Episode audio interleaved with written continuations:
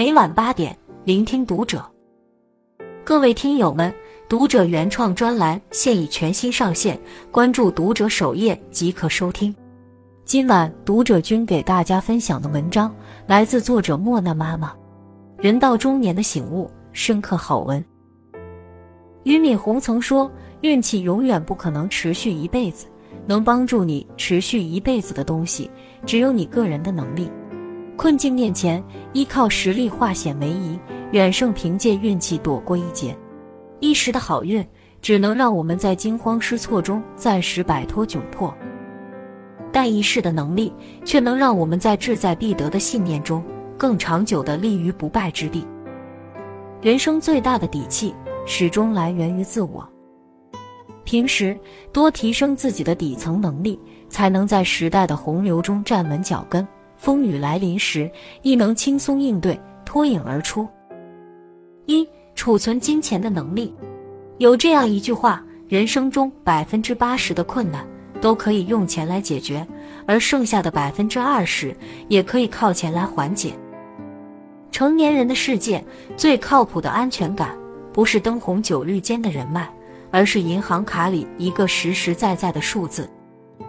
最近，一个 B 站博主靠存钱起步，实现财务自由的新闻让人印象深刻。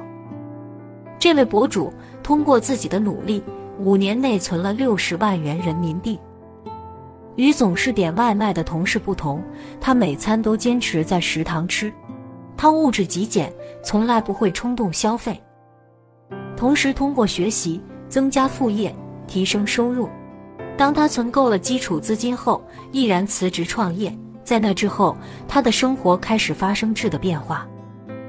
他的存款像滚雪球一样越来越多。现在，这位博主每天做着自己喜欢的事，自由自在。曾听一个银行的朋友说过，对于绝大多数工薪阶层来说，储蓄才是最好的理财。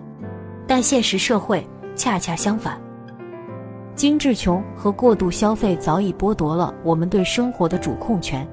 很多受过高等教育的年轻人，拿着不错的薪水，追逐着所谓的生活品质，但撕开精致的面具，不过是被掏空的钱包和还不清的账单。这些人看似活得潇洒，实际上却毫无抵御风险的能力。记得《奇葩说》有一期的观点是：“精致穷，我错了吗？”毕业于哈佛大学的辩手詹青云表示：“我们靠透支未来、分期付款的方式支撑着眼下精致的生活，维系着表面的光鲜。然而，每天带着数字的焦虑醒来，我们真的开心吗？”成年人的安全感和底气，从来不是消费得来的，而是靠自己赚来的。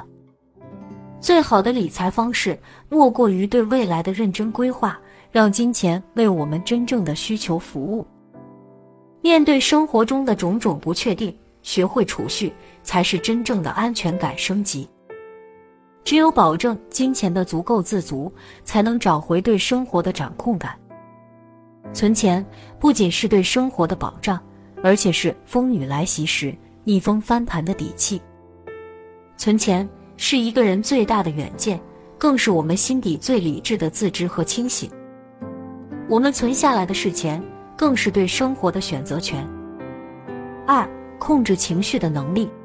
亚里士多德认为，人是理性的动物，人性伟大的地方在于克制。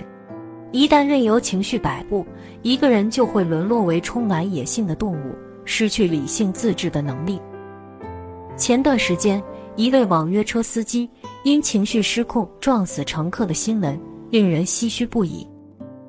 事情是这样的。一天凌晨两点，张某和女友在网约车平台叫了一辆车。因之前预留的手机号现在正是父亲在用，因为担心打扰老人休息，所以他提前发短信告知司机别打电话。可司机还是在到达后打了电话，这一举动激起张某的强烈不满。上车后，张某和司机发生了激烈的争执。争吵到最后，司机直接拒载张某与其女友，要求他们下车。张某下车后难以平复心中的怒火，直接拿起刚喝完的饮料瓶砸向了高某的车。悲剧就此发生。本来准备离开的高某见状，突然发疯般的开车撞向张某和女友，最终张某被撞身亡。感觉、情绪及其他一书中曾提到，愤怒是一切情绪中最容易走向极端而变态的。过激的情绪如同离弦之箭，一旦失控，后果不堪设想。失控情绪下犯的错误，是人世间最令人追悔莫及的悲剧。谁的人生不是一日遇佛，一日遇魔？女人发生口角，压不住火时，一定告诫自己：盲目冲动只会恶化冲突，心平气和才能化险为夷。伴随一个人成长的，不该只有阅历，还应该有控制情绪的理智。稳定的情绪是一个成年人最基本的情商。遇事沉住气，才有机会笑到最后。反之，一点小事就压不住火的人，迟早被怒火吞噬生活。三、期待值管理能力。知乎上有人提问：一个人痛苦的根源是什么？有个回答真实的扎心：对一切事物抱有高期待。如今，越来越多的年轻人活在低气压的焦虑情绪中，幸福指数与日递减。其实，追溯本质，并不是生活质量变差了。而是我们对期待值的管理能力变差了。心理学专家总结出一个计算幸福的公式：幸福感等于目标实现值除以目标期望值。降低期待值才能提升幸福感。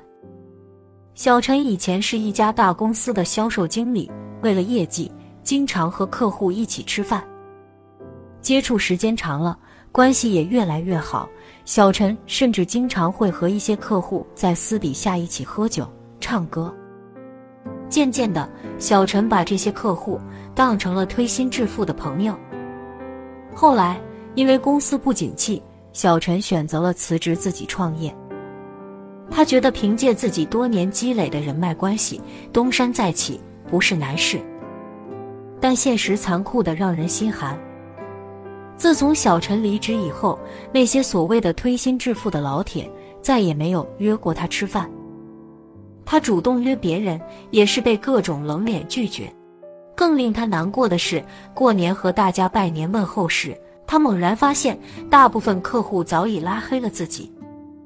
其中有位朋友在删除他微信前，说了这样一句话，至今让小陈印象深刻。他说：“其实大家和你喝酒。”不过是为了拿到你们公司的最低报价。现在你离职了，我们也就没必要在一起喝酒了。看过信息后，小陈幡然醒悟：永远不要高估你与任何人的关系，否则只会让自己陷入极度的失望。曾在网上看过这样一个话题：与人交往最好的态度是什么？其中有个高赞回答：做好自己，然后亲疏随缘。人生一场，不如意是常态。看似美好的高期待，不是自救，而是画地为牢的自困。